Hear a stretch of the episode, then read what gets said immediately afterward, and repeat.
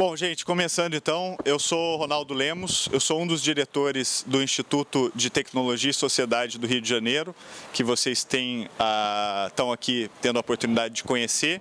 Para quem não conhece bem o ITS, o ITS é uma espécie de um think tank, é uma instituição que pensa todo o impacto da tecnologia sobre os mais diversos campos sociais. Então, o impacto da tecnologia para a educação, para a ciência, para a política, para os direitos. É, então, a gente tem uma série de eventos que a gente faz periodicamente. Esse é um deles, que se chamam Varandas ITS. A gente já teve varandas aqui discutindo cibersegurança, marco civil da internet, bitcoins, é, a relação de moda e tecnologia. Já discutimos é, temas como é, a sociologia das redes. Então, é, esses são eventos que a gente sempre organiza. A ideia é sempre fazer os eventos abertos, gratuitos e fugindo um pouco daquele formalismo da academia, que a gente tem que ficar sempre muito formal. Então, a ideia é fazer algo sempre com comidas, bebidas, de preferência cervejas artesanais, que tem a ver com a ideia e o espírito do ITS. Então, quem quiser acompanhar, sempre a gente anuncia esses eventos na nossa página no ITS do Facebook. Então a gente, esse é o nosso, vamos dizer, ponto de partida para esses eventos. Hoje a gente está aqui com o privilégio de ter uma das organizações mais importantes do mundo, eu diria, sobre a luta pelos direitos na chamada fronteira digital. Essa organização é a EFF, Electronic Frontier Foundation, que foi fundada em 1990, inclusive, é, dentre outras pessoas, por um grande amigo chamado John Perry Barlow, que é famoso, inclusive, por ter sido integrante da banda de rock Grateful Dead. É, e ele fundou a IFF junto com Mitch Kapor, John Gilmore em 1990, justamente porque naquela época eles já percebiam que o grande impacto que a internet teria para a sociedade e mais do que isso a preocupação de que os governos e uh, agências reguladoras do mundo inteiro fizessem coisas erradas com relação à internet, ou seja, regulassem errado, regulassem de forma equivocada. E a IFF teve esse papel pioneiro que cresceu ao longo dos anos seguintes e hoje defende direitos dos usuários na internet. Então eu queria apresentar cada um dos integrantes. Além disso, a gente tem a Fundação Panopticon, que eu acho que também merece destaque nessa é, batalha. É uma fundação mais nova, fundada em 2009. É mais jovem, uma criança, mas uma criança já bem fortinha, very strong already, é, dentro desse debate da luta pelos direitos. Estão fazendo uma apresentação formal aqui. A gente tem hoje o privilégio de receber a Catitza Rodrigues, que é diretora de Direitos Internacionais da IFF. Muito obrigado por estar aqui conosco, Catitza. A gente também tem o privilégio de ter a Katarzyna Shemielewicz, tá bom? Oh, muito bom, que é cofundadora e presidente da Panopticon Foundation e é uma conselheira para a Icelandic Modern Media Initiative e também do ministro de Administração e Digitalização da Polônia. Muito obrigado por estar aqui conosco. Thank you so much for being with us. E a gente também tem o, o Hani Fakuri, que é advogado That I got right, né? advogado da IFF, com um trabalho voltado para leis criminais e processos sobre privacidade e liberdade de expressão. Dentro da fundação, ele representou clientes em investigações civis e criminais e escreveu inúmeros pareceres em tribunais dos Estados Unidos com relação à questão de cibercrimes. Então, vai ser muito interessante te ouvir também, uh, Honey. E por fim, é, last but not least, a gente tem aqui o privilégio de ter o Danilo Doneda, que é um dos, diria, é, patronos do ITS, espirituais e intelectuais. A gente respeita muito a produção e o trabalho do Danilo nessa área de privacidade. Ele é um dos é, autores mais respeitados e conhecidos sobre o tema aqui no Brasil. E ele é doutor e mestre em Direito Civil pela UERJ e coordenador geral de estudos e monitoramento de mercado do Ministério da Justiça. Tem feito uma atuação brilhante no Ministério da Justiça sobre a defesa do tema da privacidade eu sou testemunha desse trabalho, então é sempre um privilégio ter também você aqui com a gente, Danilo. Com isso, eu vou passar a palavra para a Joana Varon que é professora aqui do, do ITS, para você contar um pouquinho do projeto Antivigilância. And right after Joana, we will start with the debate. We will have like short presentations, and then the idea is that we open this for uh, an open conversation with everyone. Então, Joana, por favor, obrigado. Olá a todos. É, o projeto Oficina Antivigilância é o projeto do ITS que trata mais a fundo dos temas de, de vigilância e de privacidade. a gente tem basicamente dois componentes. Um deles são oficinas de, de treinamento de ferramentas de segurança digital. Então, ensinar como encriptar, é, que ferramentas usar, para dependendo das necessidades. E, por outro lado, a gente estuda também a, as, as políticas na área de privacidade, na área de vigilância, mas também as ferramentas. O, fazem parte do projeto Lucas Teixeira, que está aqui também, e o Aleixo, e sempre tentando misturar essa análise técnica, tecnológica com a técnica jurídica e política. A gente produz um boletim, o próximo boletim deve sair esses dias, para seguir. Acho que é, o mais fácil é o, o, Twitter, e aí vocês vão ter o link do boletim, é antivigilância. E é basicamente isso. A gente vai estar por aqui também para dúvidas ou quem quiser se inscrever por aí. Vou passar a palavra para os palestrantes. Who starts?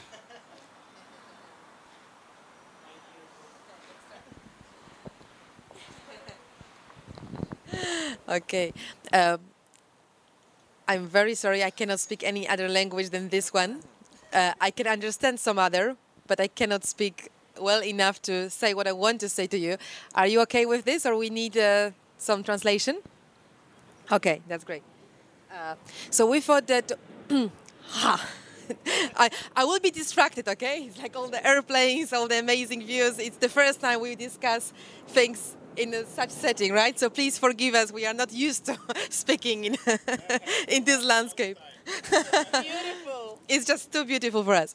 Okay, back to the topic. So we, we thought that we will start with um, maybe short uh, insight from us, uh, from me, than than others on the the basic question really for, for the privacy and surveillance uh, activism, which is why should we care at all, right? Why should we care about our data? Why should we be hiding, hiding from, from our government or from the companies? Uh, I say hiding in inverted commas because, of course, I don't perceive uh, being privacy protective as hiding, and I will explain why. But this is the, the kind of uh, mm, concept that comes back, at least in Europe, all the time, in the media, in political debate, and I believe here as well, people say, I don't care. I actually think that living in the digital age assumes sharing more and more and more. People clearly share more. So maybe they just don't want privacy and they don't want to be protected, and we should stop this kind of activity that we, all of us here, are, are doing. So I just wanted to give you my quick take on this, and hopefully we can discuss more. Uh, but maybe before I start, I let me give you, please give me show of hands who of you thinks that I have nothing to hide? Who shares that approach, if anybody? Don't be ashamed. Like, we can disagree. Come on. Nobody? Damn it. that fixes things. Okay, thank you. so, so my dear, would you would you also show us, for example, your search queries for last month? Would you share information like this with us? No. Ah. See? So we got her already red-handed. She really has something to hide. Okay. So the way I see it is the first problem with this thinking is that people tend to believe that they that internet knows about them only what they share actively, like they choose to share, right? We all go, on, uh, go online for certain purposes, like communicating, uh, posting that I had the best view in the world in Rio, or uh, whatever. And some people believe that that's it. That's the information that others have on me, right? What we need to do in our work, and what I want to stress here, is that of course that's not really the case. So, but but even even if we just share what we consciously uh, reveal, that's already kind of problematic. Because if you i chose the example of the search queries for a reason. How many of you feel that you remember your search queries for last month? Like you really know what you were searching for Exactly. I don't. Like, I, I even did this experiment myself. I don't keep the search queries now. I prefer Google not to have it. But some time ago, Google had my search queries and I looked at them. And it was very impressive for me to realize that's the story of my life that I don't remember myself. So if somebody is an active uh, participant of Facebook's, LinkedIn's, Foursquare's, whatever is there on, on, the market now, I'm pretty sure none of these people are able to control really what they share. So the problem starts here. We moved our lives online. We moved them to the extent that we are not able to control them exactly the way we are not able to control our gestures, our the way we speak in a, in a private conversations, right? I, I will not, if I control myself all the time, I'm fake. And in my life, I don't want to be fake. Same online. People forget, forget that all the traces they leave behind stay. They get recorded. They get into the databases of the big companies and beyond of course, governments and whatever we can imagine. So that's the first problem that we have to remember.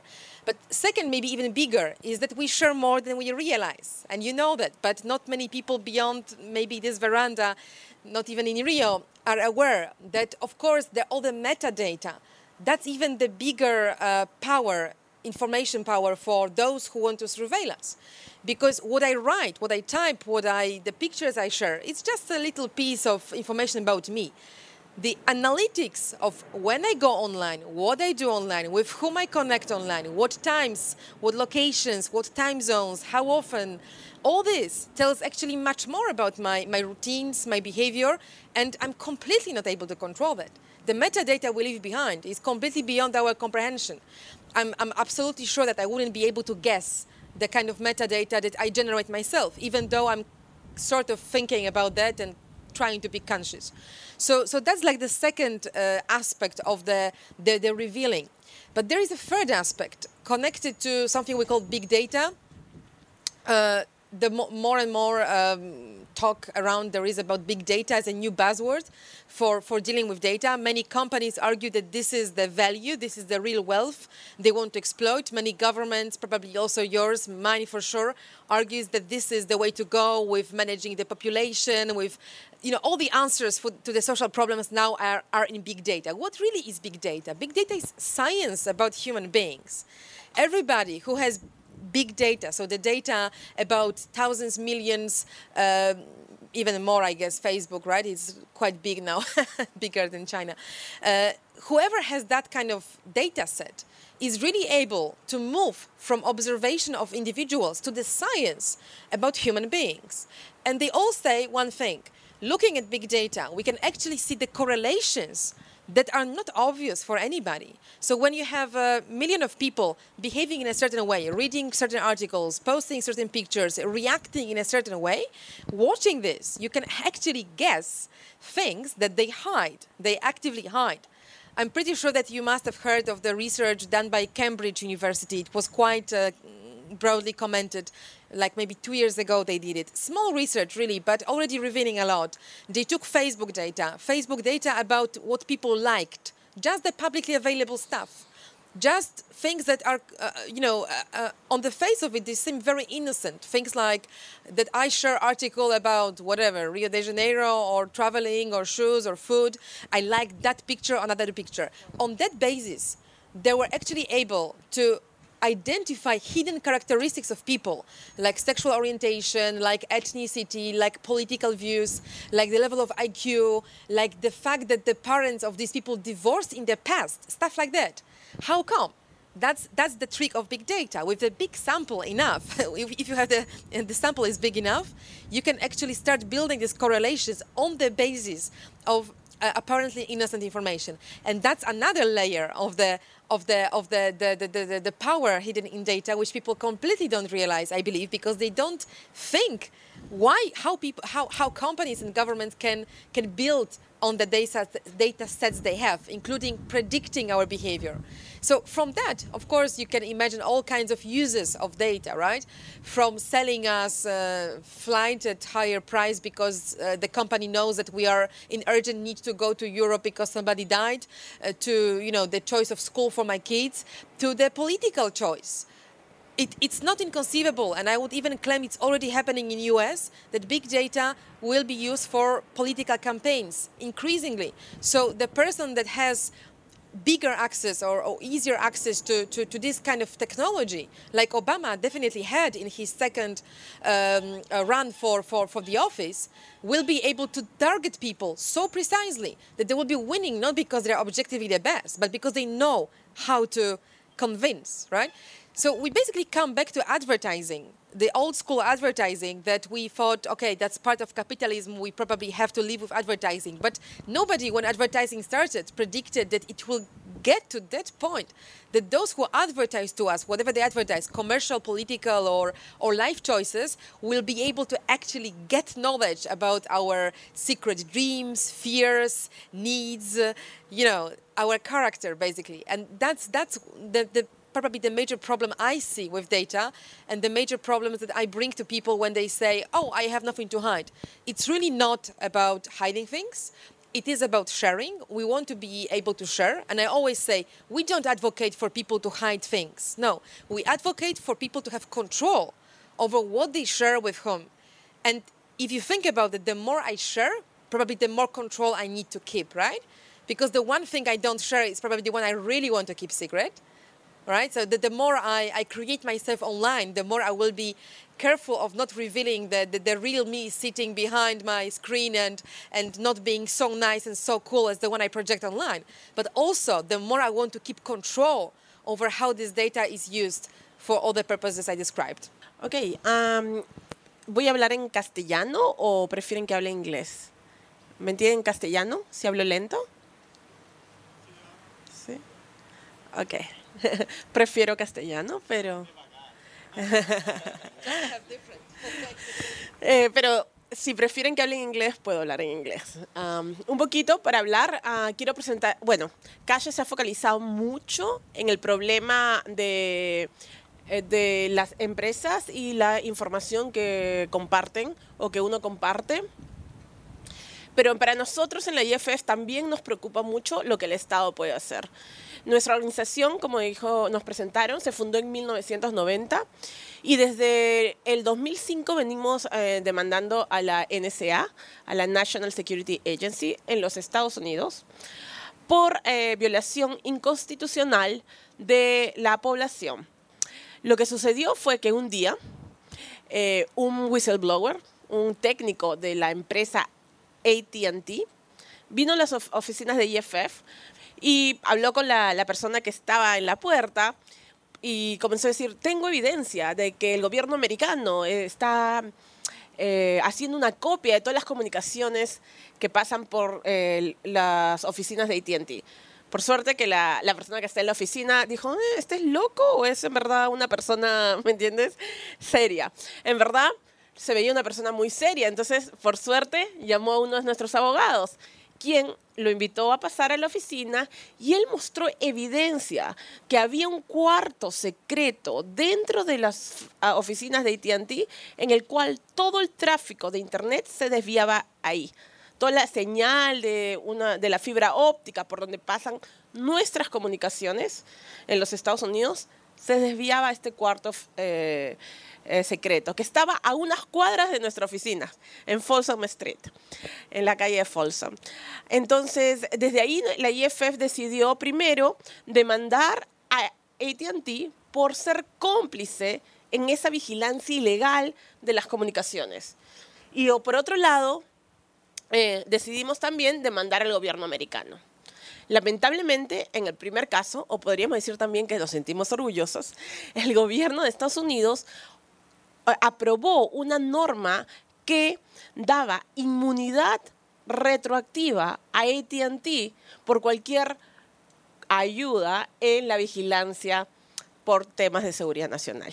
Entonces, lo perdimos el caso, primero es un absurdo desde el punto de vista legal dar inmunidad retroactiva a una, a una empresa, primero porque las normas siempre son a futuro, no para hacia atrás. Pero bueno, perdimos ese caso y digo orgullosos porque, bueno, nosotros estábamos iniciando el litigio en el cual pensamos que podíamos ganar, entonces como que a raíz de nuestro caso pasó eso. Entonces, pero sin embargo, nuestro caso contra el gobierno americano sigue pendiente. Y en esos inicios lo que sucedió es que el gobierno americano, en caso que estoy hablando muy rápido, el gobierno americano eh, no quería avanzar el caso, estaba deteniendo el caso para que vaya muy lento, por argumentando que era un tema de privilegio del secreto, es decir, un tema de seguridad nacional, el cual no se podía discutir la sustancia. Entonces, a raíz de Snowden, eh, uno de los primeros leaks que Snowden publica justamente era aquel que confirmaba la información que Mark Claim había hecho, que Verizon, eh, Ver- Verizon, que es una empresa de telecomunicaciones, había también tenía una orden que era masiva que permitía la recolección de todos los datos de quién se comunica con quién y desde dónde de manera masiva. Entonces, eh, Snowden reconfirmó esa información, pero no solo reconfirmó, sino que además expuso nueva información en el debate. Puso en el debate un- una gran cantidad de nuevas tecnologías que se están siendo utilizadas para espiar a la población. Además, no solo eso, sino que mostró a través de los leaks que se está explotando los sistemas de seguridad buscando eh, buscar eh, fallos en los sistemas de seguridad, lo que nos protegen y son esenciales para todo tipo de comunicaciones, sea nuestras comunicaciones financieras, navegación anónima para proteger nuestra privacidad, conversar con nuestras familias, o inclusive si eres un profesor y quieres guardar las pruebas del examen de manera segura para que no un, estudiante eh, experto ahí pueda conseguir las pruebas, el examen antes de él de que se den las pruebas, ¿no? Entonces, eh, todo ha sido un problema, pero el que ha puesto en, en juego esto es, uno, que las tecnologías han bajado, o sea, el tema de las tecnologías, del precio de las tecnologías han bajado, mucho más masiva. Países hasta muy pobres como Etiopía tienen tecnologías que son sumamente intrusivas. Las normas de derecho penal o de derecho procesal penal o de telecomunicaciones no se han actualizado, siguen dispersas y siguen muy desordenadas, no, eh, no se hay un debate público si, por ejemplo, la herramienta A o B de vigilancia es realmente una herramienta proporcional o necesaria, o si realmente es necesaria teniendo en cuenta que ya tienen muchos poderes la policía. Y están comenzando a utilizar herramientas sumamente intrusivas, por ejemplo, como el malware, el cual toma control de tu computadora, puede hacer grabaciones de lo que dices o tomarte fotos sin que te des cuenta. Y no hay ni siquiera un debate si eso es legal o no, o si es legal porque es particularizado, qué tipo de estándar hay que utilizar. Porque tal vez el estándar legal para utilizar una herramienta de esas debe ser inclusive más alta que el estándar que usas para interceptación de comunicaciones, wiretapping. Entonces, pero no hay debate público, están utilizando esas herramientas y en los códigos legales están muy atrasados. Entonces, un poquito quería poner el tema en el debate para seguir discutiendo lo que se podría hacer aquí, cuál es el rol de Brasil en este debate internacional, porque esto no es un solo un tema de a nivel nacional o que está sucediendo en los Estados Unidos. Una de las cosas que nos hemos enterado es la vigilancia masiva que hacen los Estados Unidos a todos los ciudadanos del mundo. Entonces, eh, ¿cuál es el rol de Brasil y qué se puede pedir al gobierno para que efectivamente nos ayude en esta lucha?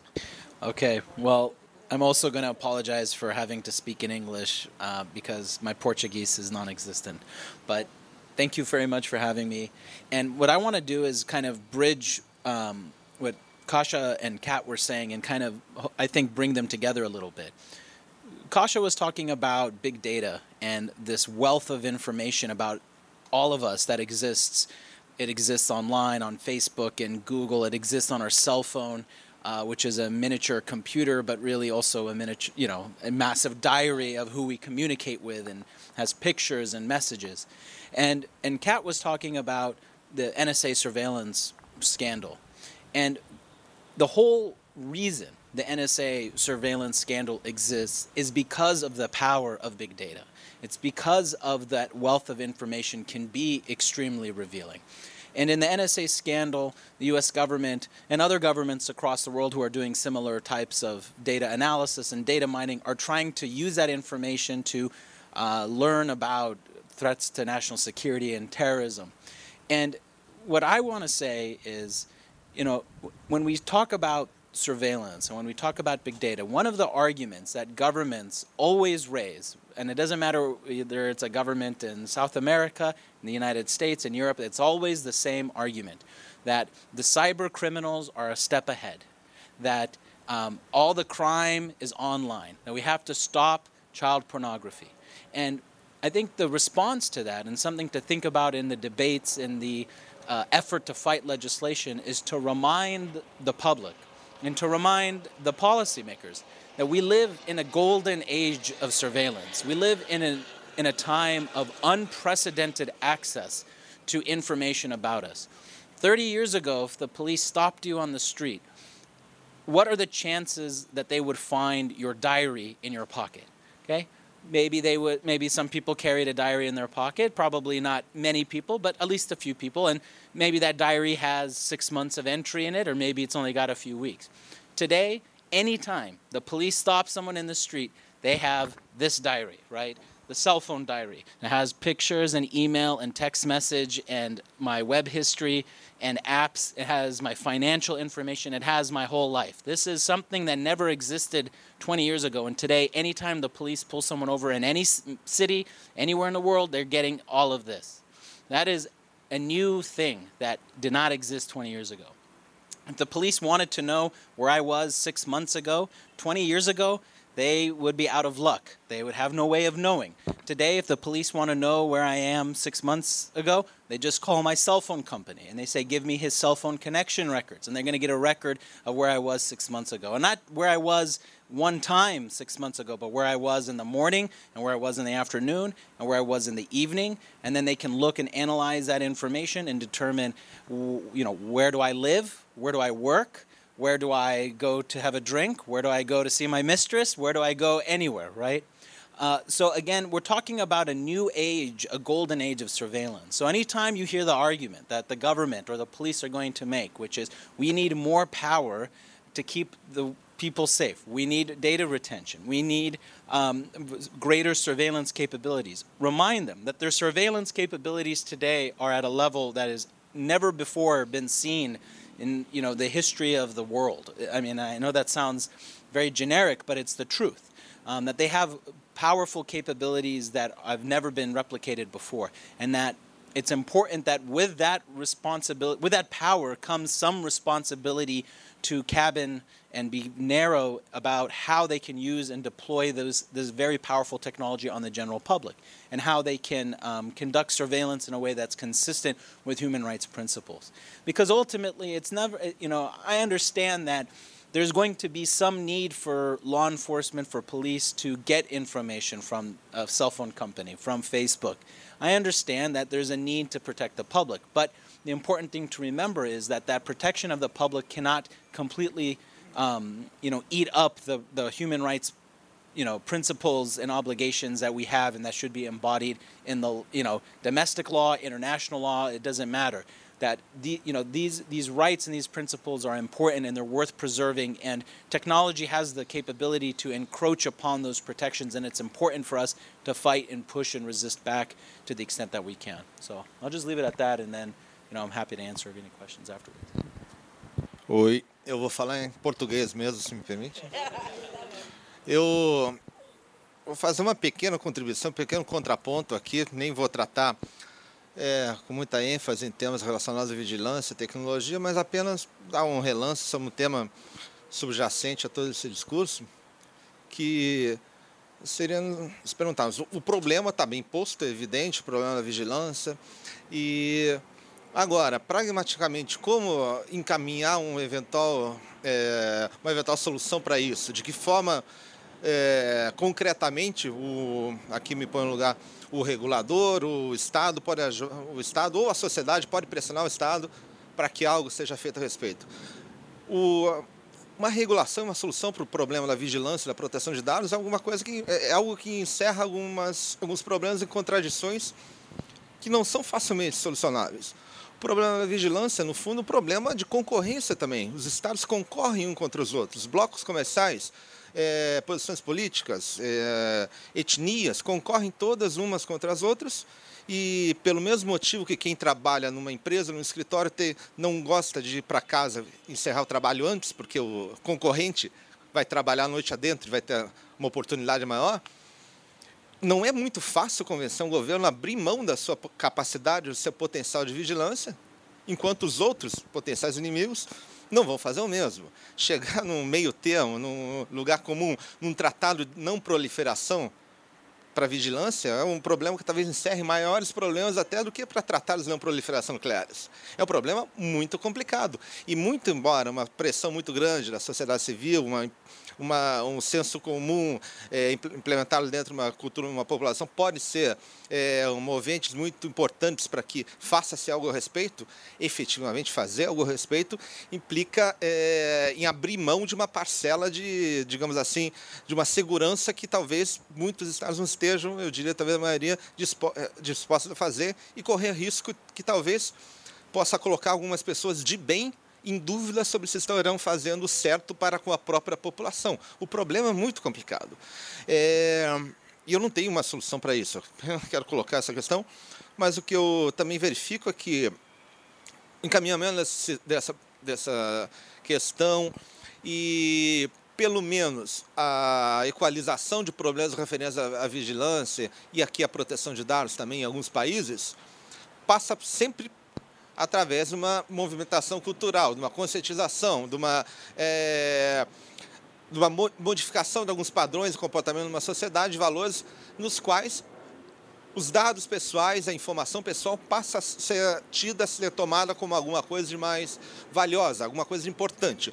Uma, um povo que não se preocupa muito com seus dados tende a não se preocupar tanto que ele seja utilizado por uma empresa quanto que deve ser vigiado. O fato de no Brasil nós comumente, é, tradicionalmente, eu falo nós, a maioria da população, não nos importarmos muito com câmeras de vigilância e muitas vezes achamos que isso é um bem, é, é, um, é, é uma intrusão mínima que se justifica amplamente por termos de segurança, denota que a nossa sensibilidade, aqui eu digo até justificadamente por muitos motivos, nós estamos muito propensos, por viver num clima de segurança social e pessoal bastante grande, a, a fazer, a, a, trocar, abrir mão de uma parcela dessa nossa intimidade por algo mais de segurança, muito embora essa segurança possa ser irreal, possa ser ilusória, ou possa vir acompanhado de problemas maiores até do que a insegurança física. Bom, é, o que eu pelo menos posso verificar, ter verificado nos últimos três ou quatro anos, é que houve certamente uma certa mudança na impressão no, no, no, na tábua de valores da população no sentido de privilegiar um pouco mais a, a utilização dos próprios dados, de a, a, questão do Snowden foi muito importante, mas mesmo fora desse ponto, a utilização de dados pessoais no Brasil costuma é, está cada vez mais é, sendo vista como algo que pode afetar de alguma forma a vida das pessoas. E, como tal, algo que deve merecer uma visão mais é, detalhada, tanto do regulador quanto do próprio cidadão quanto do seu uso.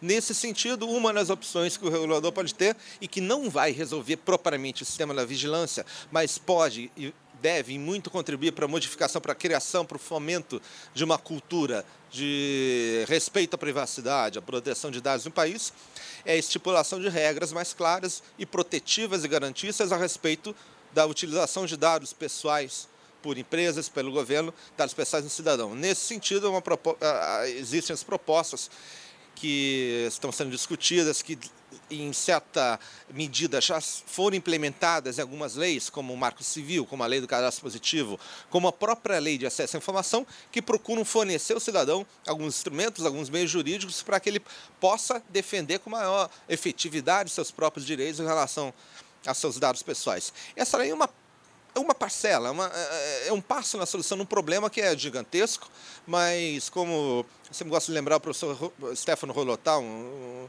professor italiano que por uma boa parte da vida se ocupou desse tema, ele sempre falava que nenhuma legislação vai ser eficaz se não houver uma modificação na cultura, no bojo, do, do, do, do, do da ânima de uma população que faça com que ela perceba a importância de respeitar, de tratar com mais cuidado os seus próprios dados pessoais. Essa modificação, penso eu, é a minha opinião sincera, já está, se não consolidada, de certa forma, em curso, em operação no Brasil, e nesse sentido é, vale a pena prestar atenção em medidas normativas que, muito embora hoje em dia ninguém tenha uma solução para o problema da vigilância governamental, ninguém, pelo menos que eu tenha visto com, enfim, há denúncias, há formas de abordar o problema, mas pelo menos uma coisa que o Brasil tem espaço para andar e deve é, tentar resolver é fornecer pelo menos o plano do, do, da fomento de direitos individuais, mais garantias, mais remédios para a proteção de dados pessoais dos seus cidadãos. Nesse sentido, algumas leis andaram nesse sentido. Nesse sentido, é, também devem ser verificadas com atenção algumas propostas, como uma que o Ministério da Justiça anunciou que muito proximamente vai colocar em debate público, que é referente a um projeto de lei que trata justamente de proteção de dados pessoais, abarcando uma parcela desse problema, porém uma parcela significativa, uma parcela essencial para que o Brasil possa, é, até no foro internacional, de peito erguido e cabeça é, alta, afirmar que juntamente com o apoio à Resolução 6714 da Assembleia Geral das Nações Unidas sobre direito à privacidade na era digital, também se preocupa não só com a vigilância no aspecto no, no, no, no foro internacional, mas também com a é, garantia de que seus cidadãos estejam individualmente protegidos contra mau uso de seus dados. E é só esse contraponto que eu queria fornecer para começar a discussão. Muito obrigado, Danilo. Bom, gente, eu queria abrir para a discussão. Eu, pelo menos, já tenho duas perguntas. I have two questions that I already want to make. But before I ask them, deixa eu abrir para o pessoal para ver se tem perguntas. E esse é o, é o momento. Vamos lá. Hi, uh, my name is Rodrigo Batista. Uh, I work uh, with Bitcoin, so I'm very interested in the subject. Uh, I have like about 10 questions here, but I, I, I will go for one first. Um, what about the the whole uh, the role of the market? Because uh, uh, lately we see initiatives like Apple uh, now has cryptography built in in their new iPhones. Androids ha has that have that as well. we have initiatives of um, safe emails like ProtonMail in Switzerland. So do you think that the market will have like an important uh, important role to fill the gap like that the government, for example, are, are uh, today have? Can I give a quick answer? I think, I think absolutely, and I think one of the best things that came out of the whole Snowden story is that the companies, and I mean the big companies like Microsoft and Google, realize that it is good for business to be more private. I, I wouldn't say they're completely private. I think there's still work to be done, but there, but there's I think a growing recognition that privacy is a commodity that's good for business, particularly um, for you know. And I just mentioned a bunch of U.S. companies, particularly when it comes to doing business outside of the United States, where there is strong you know data protection laws and where there is, I think, a stronger sense of you know what should remain private. And so, absolutely, and I think market-based solutions are a a component of a, a total approach. So there has to be you know technology solutions, which in, include marketplace solutions. There has to be legal solutions. There has to be a societal solution, meaning people have to stop thinking that I have nothing to hide and so nothing to fear. Um, I mean, all of those things have to work together if we want to have any sort of meaningful change in terms of what remains private in, in the digital age. Can I? Uh, it's just that we, we always in Europe are kind of more skeptical towards market solutions. So maybe only for that reason, but not only. Just add one thing. Yes, I agree. I agree with Hanni totally, but there is one but. I mean, whenever you give your data to a company, you give your data to a company. I mean, nothing will change that, okay? Apart from end-to-end encryption. So apart from business models that are based or enable end-to-end encryption, so that at no point the data gets into somebody's cloud or somebody's server, I think the problem remains more or less the same. So, like you, you saw, for example, WhatsApp at some point. WhatsApp was it? The one where disappears the apparently the messages? Uh, Snapchat. Sorry Snapchat. Uh, apparently was used by many teenagers as a response to to Facebook's policy of keeping all their stuff and inviting parents to watch it of course, it's exactly the same cloud, right? And of course, the, the, the, leaks we had recently from Snapchat just revealed that everything remains there. The, the, interface is only different. So, just the one bad is let's be very careful in making assessments of these models. Uh, new, more privacy enhancing models, cool. But as long as the data really travels from your device anywhere else, unencrypted, the problem more or less remains the same. I have uh, one comment. I just want to say that. Um, I don't disagree with Kasia. I just want to say provide one example of how the market is responding. We recently hear that Yahoo want to actually develop end-to-end encryption in their email, and that's a huge development because if one internet company start providing, let's wait till they do. Uh, uh, yeah, but uh, they hire one of our technologies they steal it to work on that. So uh, it's a it's a yeah, and she, that's her project. I don't know if they will do it. You know, let's see it. But I think the fact that they have worked on that and said that they will provide that, that can change a little the debate, and we need them. You know. I just bought a Dell computer and it comes with McAfee in it and the contract, I, I took the time to read it. It says it can send my voice, my image to the US government if they want. I don't know why, but. I, I just want to comment something I forgot to say. Yeah. Um, so today I read the news uh, about Cisco that they're losing their profits in markets like Brazil and Russia because the hardware is in the US and they blame the US government because of the NSA scandal. So that's a good thing, I think, because it's pressuring the government that they have to do something because this is huge, it's global, and it's affecting business. Just, just one sentence on the Bitcoin. Uh, it for me bitcoin is incredible development towards of course more more freedom more, more freedom in various interactions that need money but that only shows your case for example in poland as non-government organization we cannot use bitcoin because we would immediately get into money la- anti-money laundering regulations and we would we would get in a lot of trouble just for the using the bitcoin like enabling people to send us bitcoins. So for me what you do opens yet another debate. Like we talk about regulation here, but think how many layers of regulation we, you really have to struggle now with. It's not only the regulation that enables NSA to grab our data, it's also many other layers of regulation apparently to protect us from various threats like terrorism or, or financing terrorism, whatever, that actually block many of the good initiatives. So the fight is more even more complex. Kasia, uh, we have another question here. Uh, but before that, I just would like to comment that it's an interesting regulation in Poland about the Bitcoin. If that happened, I think ITS would be doing money laundering because we accept donations in Bitcoin.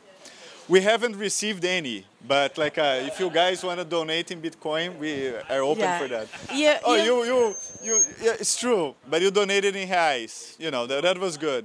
That is good. Next time, Bitcoin, it's open. The same, the same for EFF. We receive Bitcoins, and we actually did. We have to do a legal analysis to deal with that. I think we cash it immediately.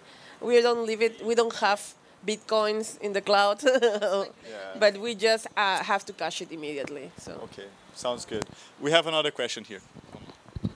Uh, boa noite, né? Uh, I want to address to the the issue of uh, retention, uh, retention of data.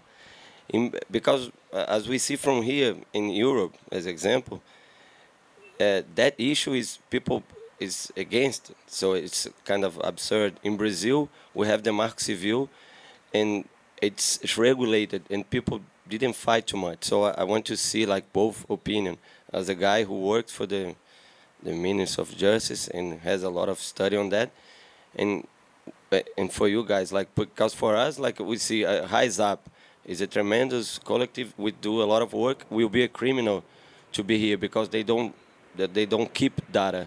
And in here we have six months, one year. So the artigo 13, 12, 15, 16.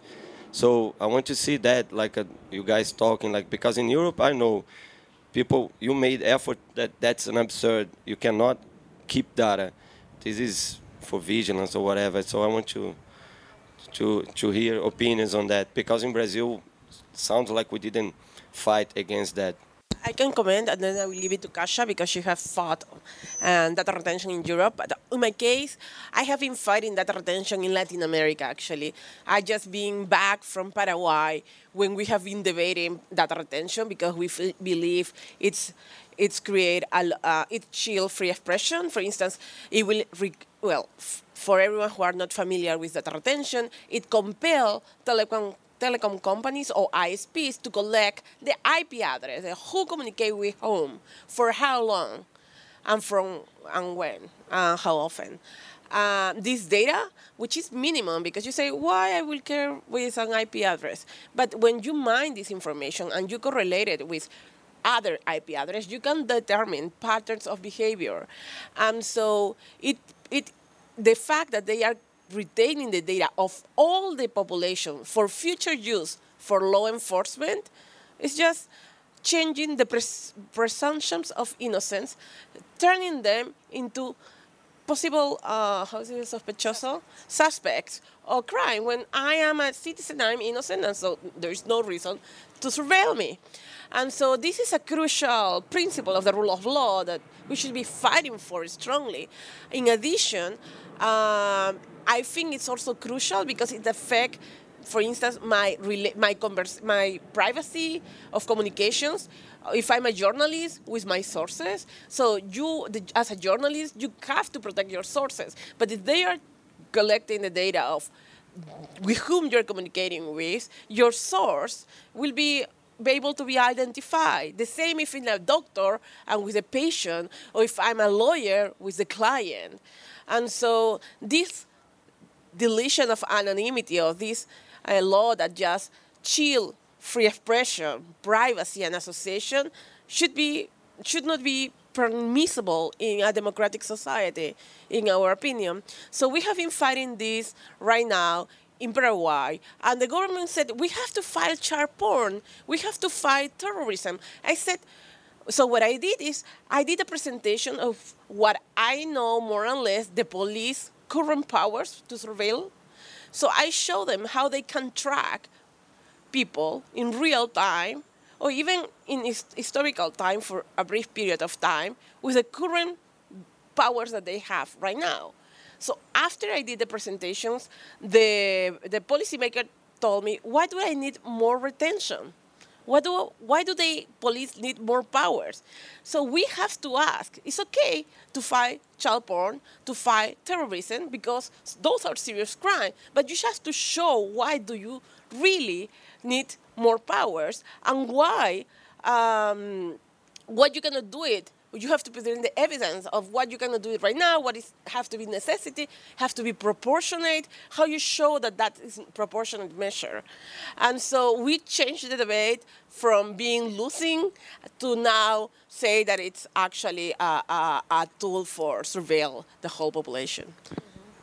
Um, yes, it's a very important uh, mm, twist, or, or if you can imagine the table where we sit, and it's very important to, to turn the table and make the government, whenever they propose new surveillance measure, we be that data retention or anything else, that they always have to be the one proving that this additional intervention, additional intrusion in, in our fundamental rights is necessary.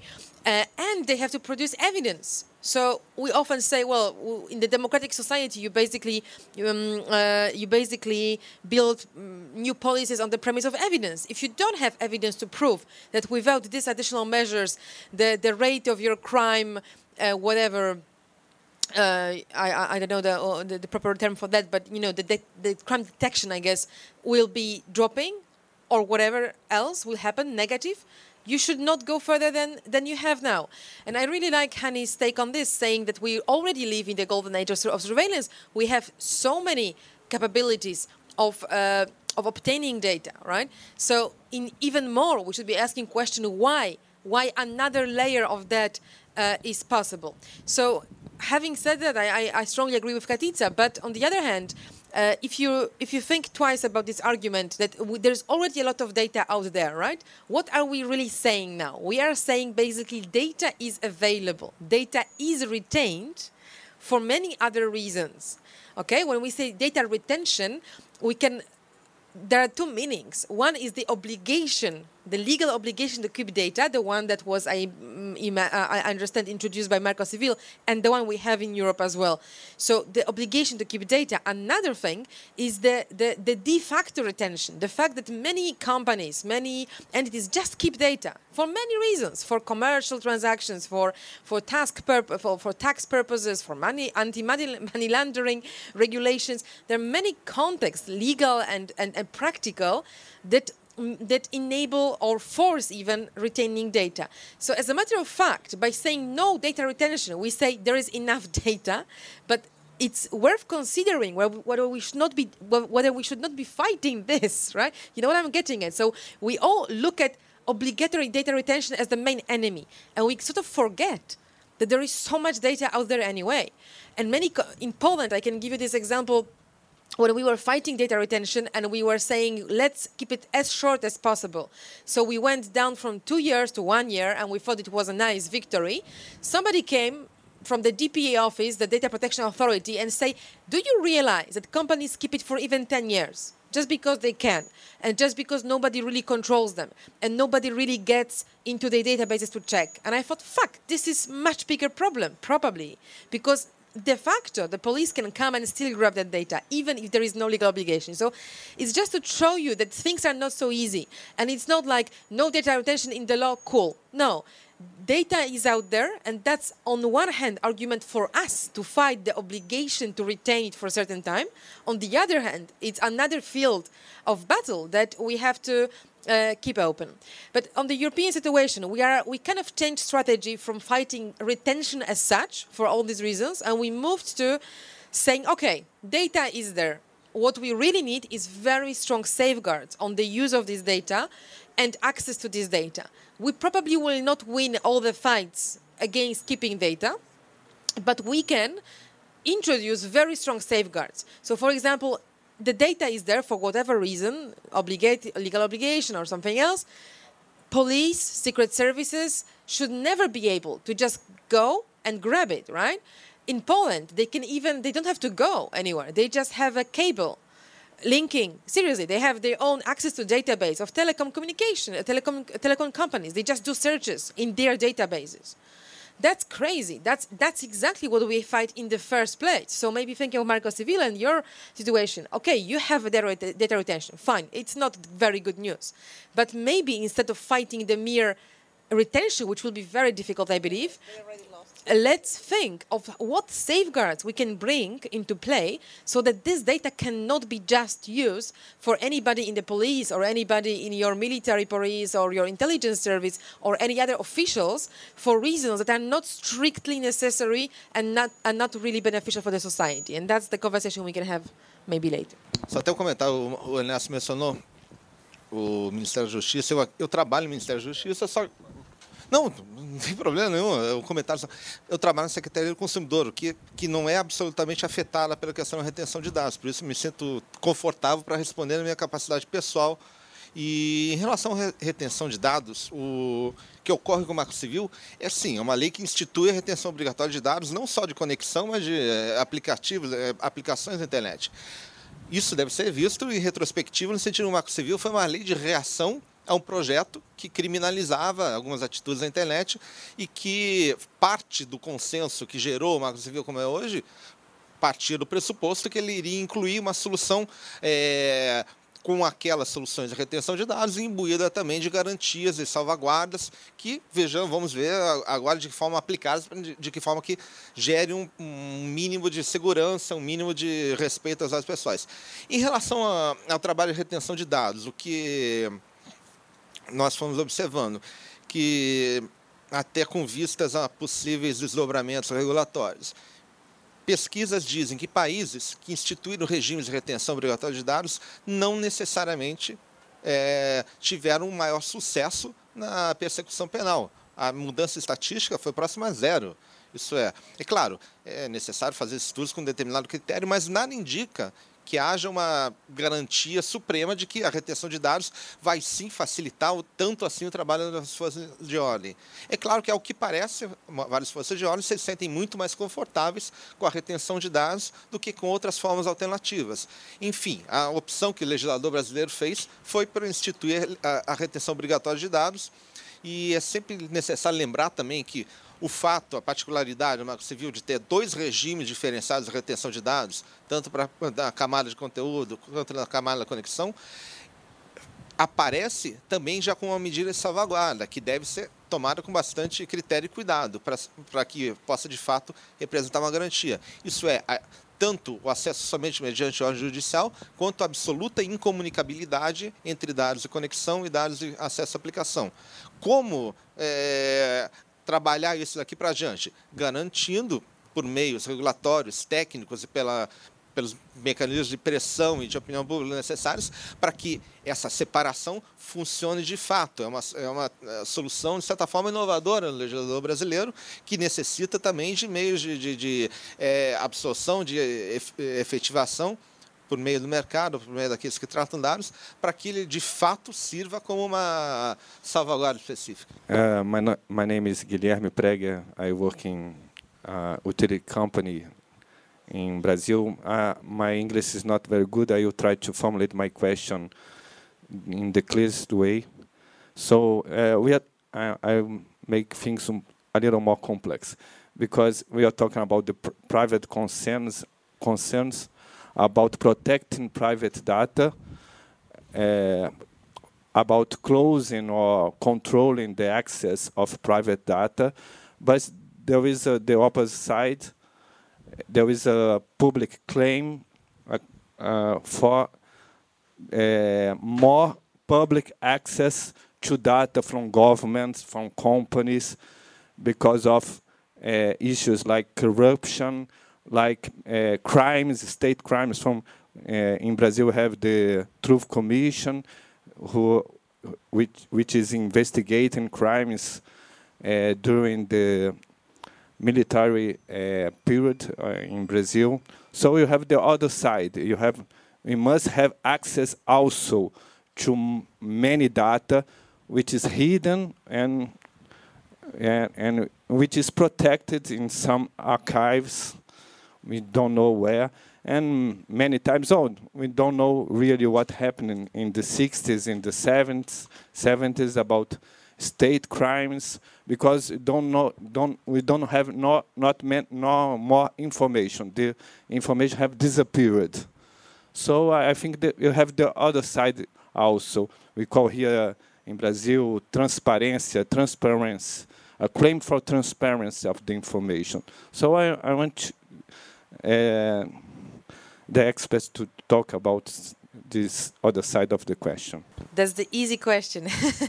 no, very good point. Of course, there is always the other side, but uh, I'm, I'm, I'm joking. It's easy for us because we, we have we applied this quite straightforward straightforward approach to, to, to, privacy and transparency, which basically says that the more power, the more responsibility, the more transparency.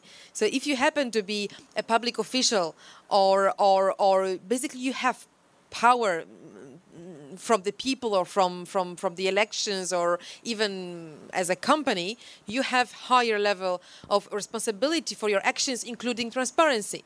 Very often we will not even talk about privacy here because we will not even talk about private individuals. I believe here you, you mentioned, I don't know the, the, the, the situation in Brazil, the files you mentioned, the archives. I believe there might be some also private information, right? That's why you bring it. Uh, in my country, we also have, uh, you know, like we had previous regime, and there were things happening in the previous regime, like people cooperating with the with the government, and there are files on them, and there is a whole mess about we open the files or we don't open the files. Yes, all these debates there are difficult ones, and you have to find the right balance but but really when we say more privacy or more control over data i don't see contradiction here because uh, because as i say i mean the the, the, the, the more the more the more power the more transparency uh, the key thing is probably who decides on that borderline who, who who says that that particular individual should reveal more for example, that my archive about my past should be public because I was, I don't know, a spy or, or cooperating with my regime, or maybe because I was a politician, right? These are tricky situations, and I think my point is that should be always the judge. It should be the judicial decision on these things because it's not uh, it's not black or white, and it shouldn't be the government or the public or the journalist deciding what information goes public, what not.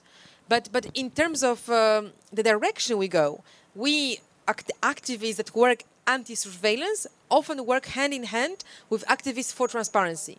We see this as the same battle because we really use information on both sides. We use information to control power. So, for example, I obtain a lot of information about the state about uh, i ask how many times they ask about my data. I ask how many times they use certain surveillance technology right? So i send a lot of requests for data to make data work for us. At the same time i want to protect our data because we are citizens. We are not holding power and our data should be protected. So that's the general approach appreciating that there can be clashes, which I think is for the judicial branch to decide. I ask this question because it's not simply just let's erase the database, because the database it's about memory, it's about coll- collective memory also. We always are trying to understand the past, not only of of governments, but also people, individuals, and and many people have autobio- uh, have biographies and historians looking for his or her life. And so it's not simply to to to to ask for let's erase the database of about my, about my life. It's not so simple as that Oh, I never said to erase, have I? No. I mean, of course, I mean, if you have information, information can be. I even started uh, when in, in my first intervention, I said we want control and sharing. If somebody wants to have database of his life or from the past, their archives or whatever, and publish a book on that or use it, please. I mean, that's all about control and and controlled sharing and awareness of what we do. It's not. I never advocate for erasing data. I think data is cool. It can be a lot of power for us too. It's just who has data has the power. Let's not destroy it. Yes, it's interesting to keep it sometimes. É, first speaking Portuguese, uh, pra, é, relativo a essa questão da, das biografias, dessa questão da, do balanço entre a privacidade e o direito à memória coletiva, tem um artigo naquele livro que está sendo distribuído ali, eu não sei, não lembro o título nem quem escreveu. É, mas que fala justamente dessa questão de, de como mais bota a questão do que dar uma solução sobre como fazer esse balanço. And now speaking in, in English, uh, normally the, the debate about uh, about who has control of data and how government uses it is framed around individuals, uh, the individual's right to privacy, which, uh, which is maybe very strong in in in, in the U.S. because of the constitution amendments. But there is always a uh, there's also a way to frame this around freedom of expression and freedom of association, and the freedom of groups, not individuals, to communicate. Because uh, privacy is not a a an individual right. Okay, if you if you if if someone watches your conversation, he's not only watching you; he's watching everyone you talk to. So, if we could somehow find a way to frame this into uh, freedom of, of expression instead of privacy, which is a a word that not always uh, resonates with, with people's ideas, maybe it could somehow uh, engage people in the in this battle because here in Brazil we have the the ditadura in which people were like tortured to, to, to, to tell who they were communicating with, who were their, their friends, who were their, their, their names. And right now, if you go to the right database, you have all this information. No need to, to, to put people's face in the water to, to, to, to know this information. And uh, I don't know if the common citizen is, is, is sensibilized by, by this, but uh, the political debate is, is very strong in this, in the sense of, of uh, sabotaging uh, political groups and, and knowing people's contacts. I, I just was going to say briefly, which you actually should say it. Uh, when we're talking about surveillance, whether it is uh, or privacy, it's more about liberty versus control. So this is how we see surveillance. And within that debate, we know that surveillance infringe upon several rights, especially free expression, anonymity, uh, my right to privacy, uh, to have communications privately, or association with whom I communicate with and from where. So I think that it's not so much about only privacy, but we see it at least in EFF. It's more about freedom. Yeah, actually, to just to say a specific example of that, um, Katitza was talking about some of the work EFF has done against the NSA.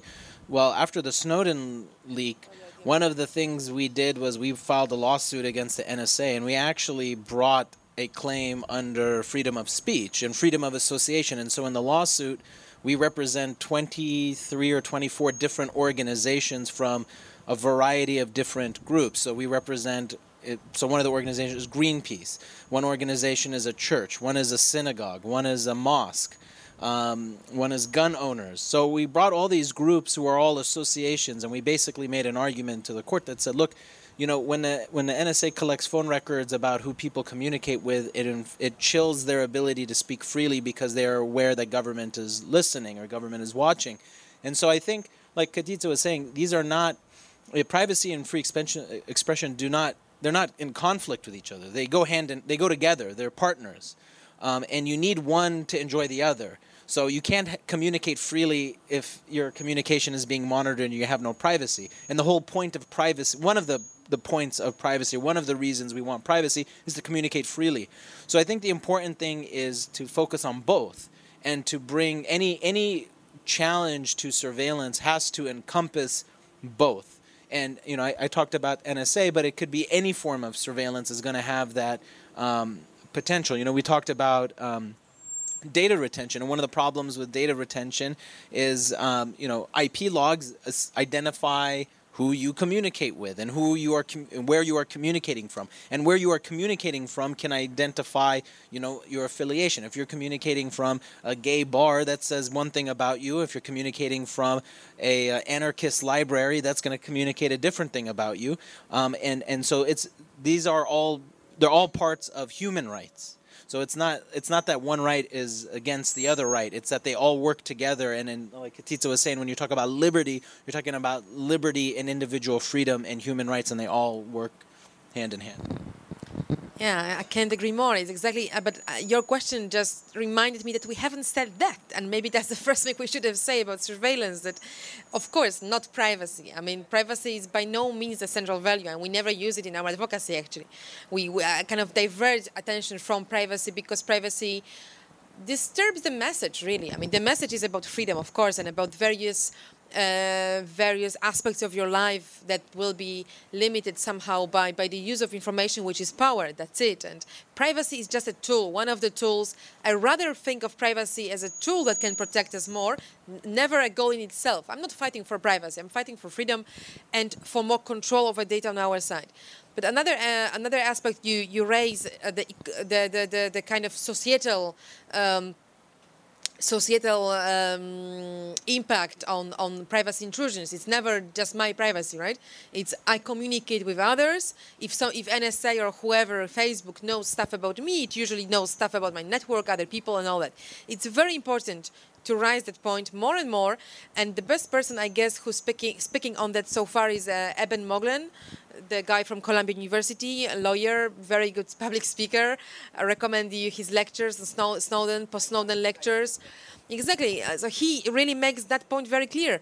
It is ecological problem. We have to tackle privacy. He, I think he, he uses privacy, but I prefer surveillance as ecological problem. It's really for, for in, there are many uh, there are many parallels.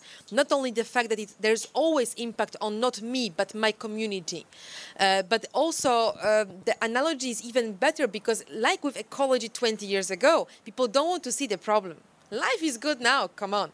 We have the coal, we have the cars, we can develop, we can use the big data engine to speed even more.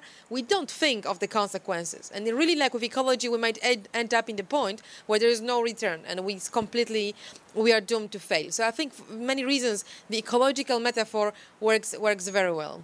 First of all, sorry, but my English sucks.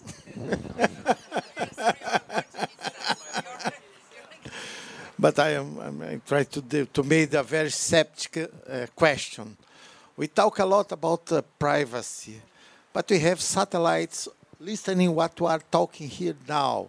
We have lots and lots of monitoring and and, and, and recording uh, uh, instruments around us all the time. Our cell phone, our computer, our networks are always monitoring, uh, uh, monitoring. Uh, forget the word in English. Oh my God. Uh, uh, no, uh, tools, monitoring tools.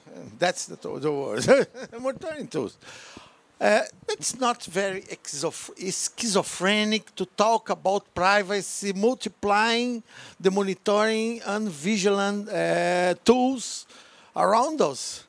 It's really, uh, uh, it's really uh, a way to uh, take a, take a, take the uh, take to us some kind of privacy if we live in uh, in a such uh, uh, in a such uh, um, uh, surveil uh, ambience uh, or, or environment. Sorry. Probably I'm an optimist. so, uh, um, on my case, I think that many, many people fight with all his heart to fight for the international human rights instruments. And if now technology has become so invasive and we have the luxury to understand how invasive this technology is and how un- they undermine democracy, what we should do is to fight to restore democracy in our society. So I won't give up on that. And that's our fight. And we fight in the courts, and we were found in international venues, and we go country by country, spreading the message. So that's, and I have another positive answer. There are things you can do to protect yourself. And so technology could be for the good or for the bad, dual technology. So technology can empower us also to actually protect ourselves against some of this invasive technology. So I suggest you to please visit our website. Eh, la página web ssd.eff.org, which will teach you how to protect yourself against some, not all, surveillance technology. We also you are also very lucky that here in Rio you have Oficina Antivigilancia for an ITS who actually do, does training on this issue. So I encourage you to talk to them after this and try to schedule a, a training. Thank you. Just uh, one remark on Lucas' question about uh, thinking of the relation. We need to remember the work of Frank La Rue. Frank uh, is the special rapporteur on freedom of expression, and uh, he did a great report on surveillance. That were and Katitza helped, and uh, it was presented to the Human Rights Council one week before the Snowden revelations, and was well, yeah, before, before, and it was uh, so, and he's under the the freedom of expression uh, reporter and mandate. No, so there is a lot of material from him on this connection, very important one. So uh, I'm Aleixo from ITS, just like you know. Uh, generally, when we think about surveillance, we think about search engines and social networks and things like that.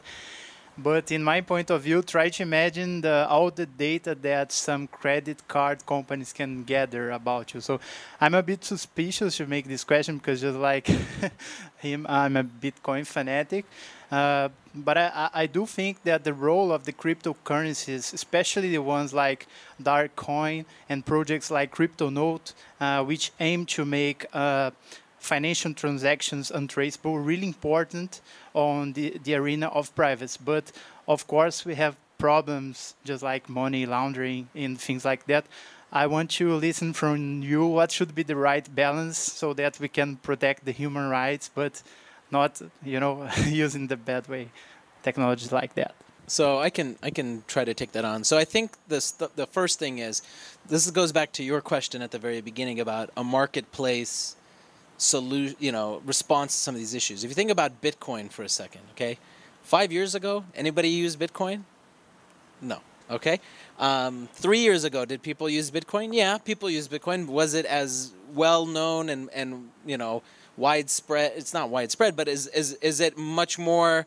It's a thing now. It's like actually a, a means you can actually live off of it, right? Today, right? Well, why? What happened in three, four years that changed? Well, you know, one, you know, there's even before Snowden, people were starting to pick up on Bitcoin, but it was a response to what people perceived was uh, problems with, you know, the privacy um, protections of the traditional financial instruments in the traditional financing sector. So, so again, the market's not a total solution. It can't be a solution in isolation, but it but it can provide at least some, you know, progress towards those solutions. Now, in terms of finding a balance, this is a very interesting issue that I think um, we're seeing a lot of um, disagreement and tension over, which is, you know, yeah, anonymity is great and privacy is great, but you know we also want to make sure we catch money laundering. So, what is the right balance? Well, I think, you know, you know, Kasia, you were talking about you can't accept a Bitcoin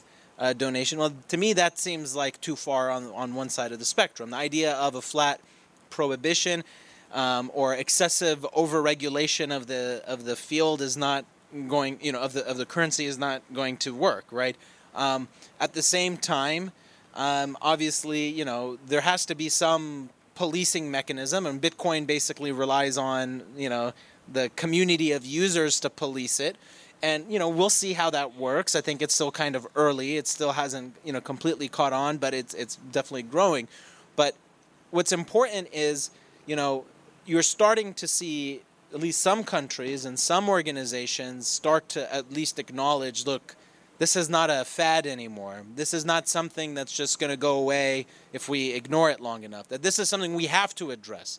Um, and the specifics of it, I don't have great answers. I'm sorry. Um, I'm not a financial lawyer, but I think the the bottom line is if you're thinking about trying to look at these issues optimistically, the fact that it's still here after these last few years and that there are at least some countries and some, like I said, you know, government entities that are willing to at least confront it and deal with it and not by simply saying you can't use it, but by saying, okay, fine, we're going to impose some level of regulation on it is a step in the right direction. And and it's going to depend on the community of users and for people who you know value an open and free internet and value privacy and anonymity and security, they're going to be have to be the ones to develop infrastructure, develop uh, regulation, d- develop proposals, uh, uh, model legislation to come up with a way to, to strike some sort of balance so that there can be at least a little bit of regulation and safeguard for consumers, but not a complete prohibition or a flat out you know criminalization of, of using the technology. Um, I want to answer, but in more general terms, not so much on Bitcoin. I think that when we talk about anonymity, it's really, really hard on the internet to be anonymous. Even people who are expert using technology make a mistake at some point in the chain. So, yeah, exactly. So there are processes and there are a judicial system and there are a due process to disclose the identity of anonymous speaker. So what we need to fight to defend anonymity or the way we can frame it is from with a point of view of the fighting for due process. So you have to if before you disclose the identity of a person, the company has to notify the other person that the data have been sought.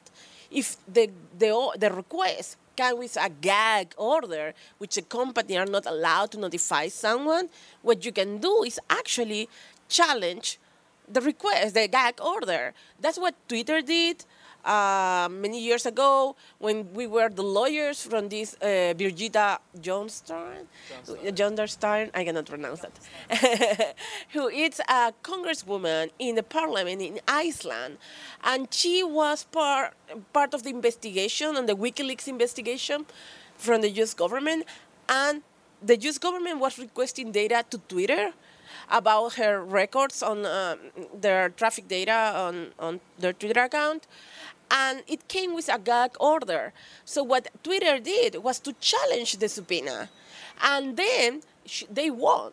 And it was possible for Twitter to notify Birgitta, and Birgitta was able to exercise the right of effective remedy and hire lawyers, in this case EFF, um, uh, ACLU, to represent that and say, hey, your request is too overbroad, it's not proportionate, it's not necessary. We lost in that case, but at least that's the due process that we need to fight for. And one of the things that we also say as we are fighting is to give a timetable for the other party to be able to exercise the right to reply, you know, um, or defend themselves.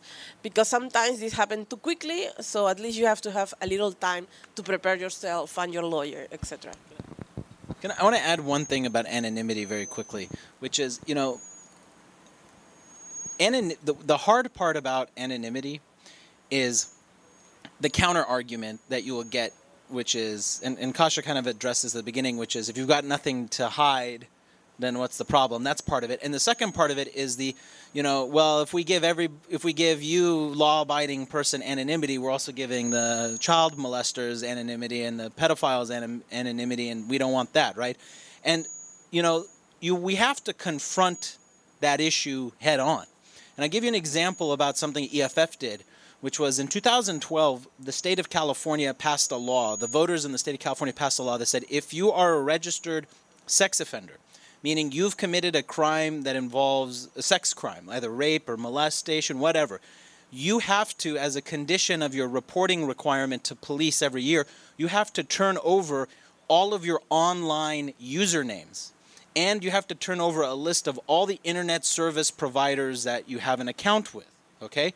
Now, this violates freedom of speech and the right to be anonymous. Because if the government knows that on Twitter my handle is, you know, blah, blah, blah, okay, my Twitter handle is Hanni Fakhoury, so it's not going to be very hard for them to find me. But if I don't use, if I use a pseudonym, if I use a different name, okay, but I have to turn over that identifier that discloses who I am. So on its face, this law is unconstitutional. But the problem is it's applied to a group of people that are very unpopular. Because nobody likes sex offenders, right? They've done, they've committed a crime, they've done something, you know, terrible. So, so there's a tension there, and so you know, we EFF and ACLU said, you know what, this law is, is no good. It starts with sex offenders, it then becomes anyone convicted of a crime, and then it becomes something else. There's, it never ends. It always starts with the most unpopular group because nobody's going to challenge it, and then it become it spreads to everyone else. We said no, we have to stop it right now from the beginning. So the day after the law passed, we sued the state of California. We said this law is unconstitutional.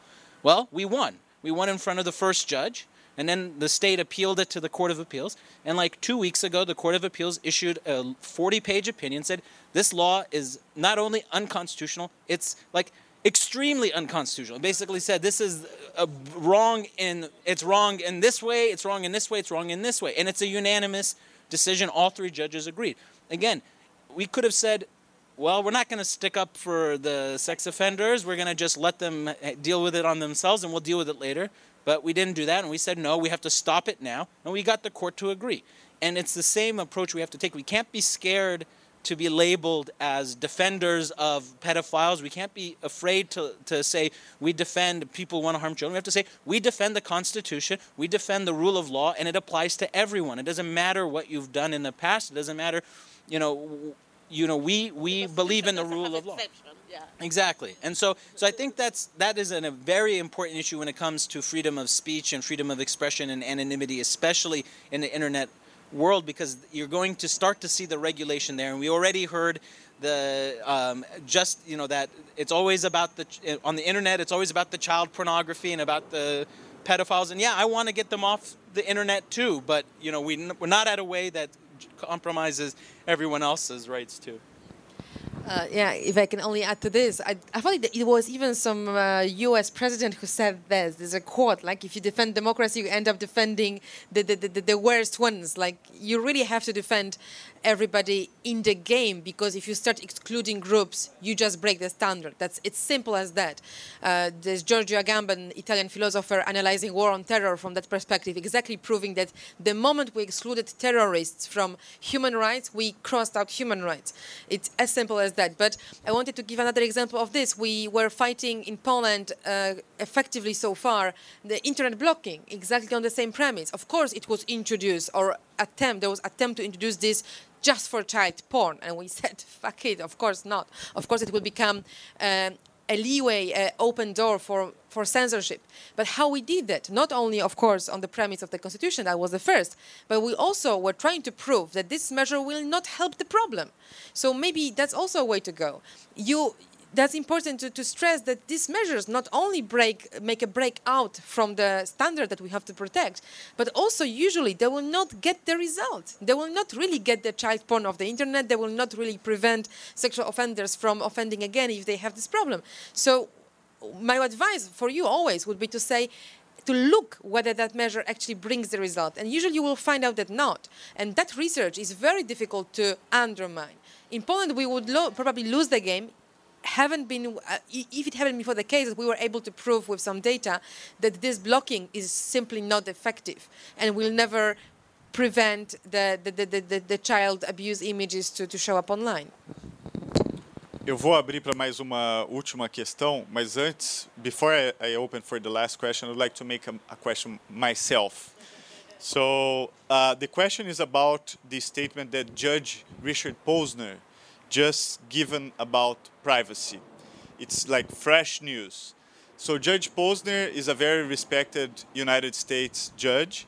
He is very well known for his support of uh, civil liberties. Sometimes, for instance, gay rights. He was like a, he had like this amazing, wonderful opinion in support of gay rights, and he he's just given a, an opinion completely against privacy. So basically, the headline is Judge Posner says give NSA unlimited access to digital data. And what he says verbatim was I think privacy is actually overvalued.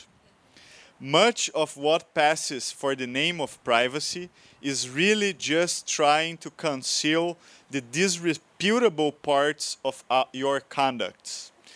Privacy is mainly about uh, to improve your social and business opportunities by concealing the sorts of bad activities that would cause other people not to want to deal with you.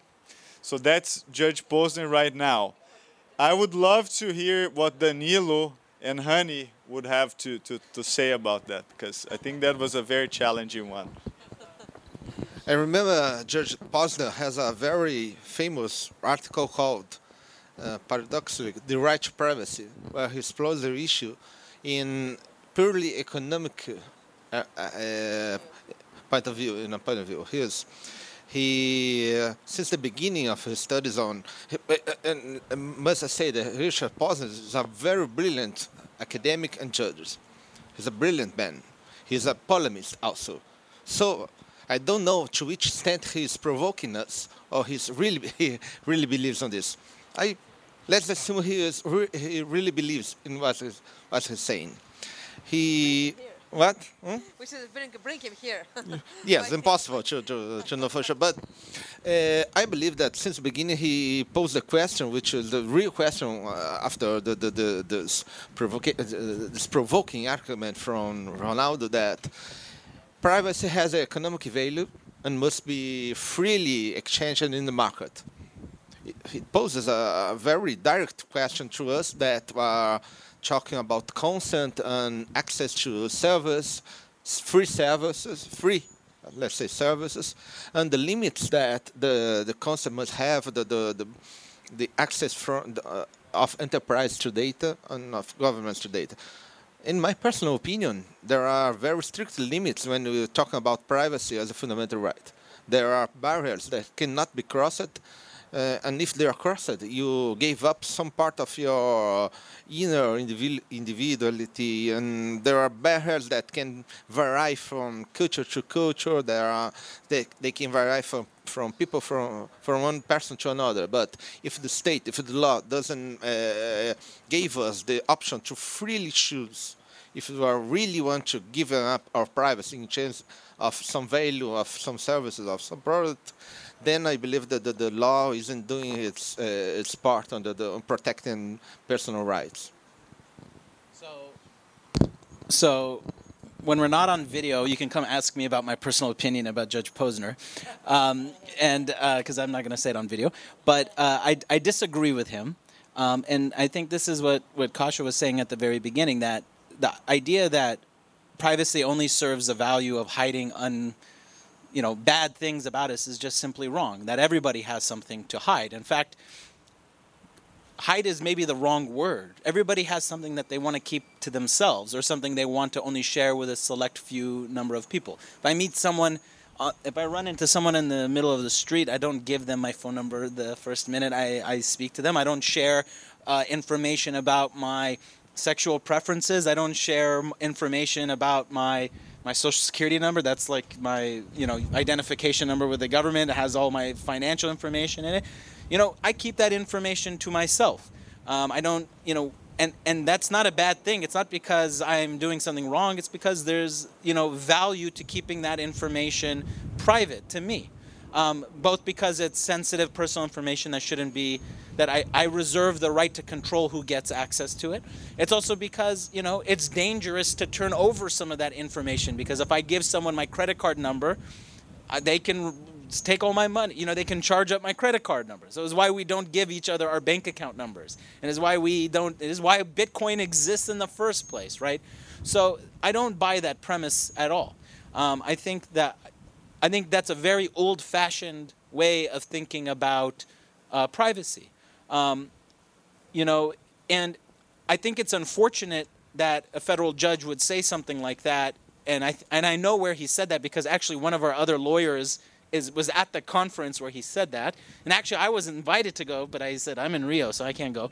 Um, so I'm glad because I would have probably got mad at Judge Posner, which is not a good thing. Um, but you know that that idea is is an old-fashioned idea that I think is not true, like as a matter of substantive, is is not true as a substantive matter. It's not true as a legal matter, even within the United States, where the courts in the United States, he's a U.S. judge. So courts have said in the United States, you have a right of privacy in your phone call. Okay, well, who has access to your phone call? Well, the phone company that's connecting your phone has can have access to it. Your phone call can be wiretapped if the government makes a certain showing.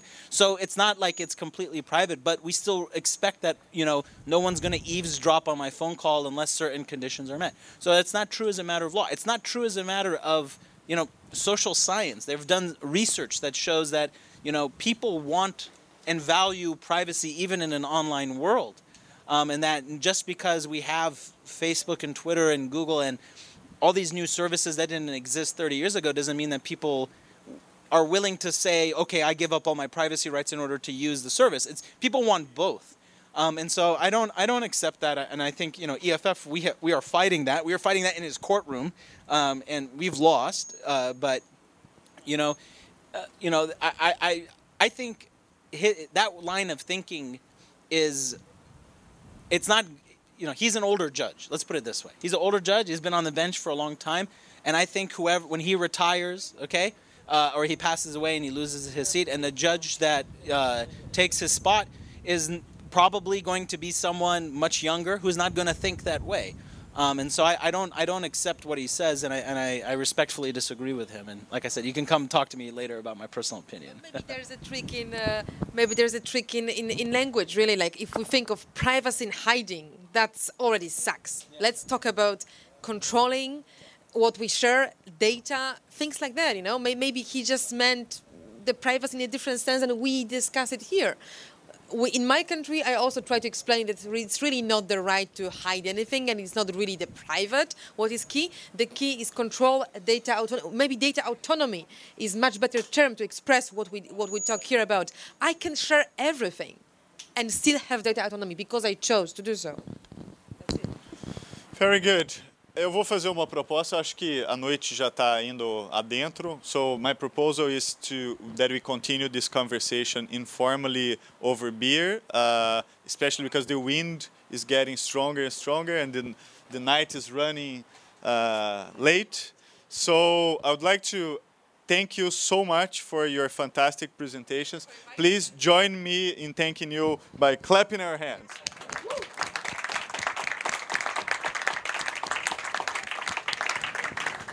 Antes de sair, o ITS queria só oferecer esse livro que a gente publicou, chamado Direito, Tecnologia e Sociedade, uma conversa indisciplinar, no sentido de indisciplina. E tem uma, dois artigos sobre privacidade, um deles do Danilo e o outro do Dave Heller, que o Lucas mencionou. O livro está aqui, quem quiser levar, fica à vontade.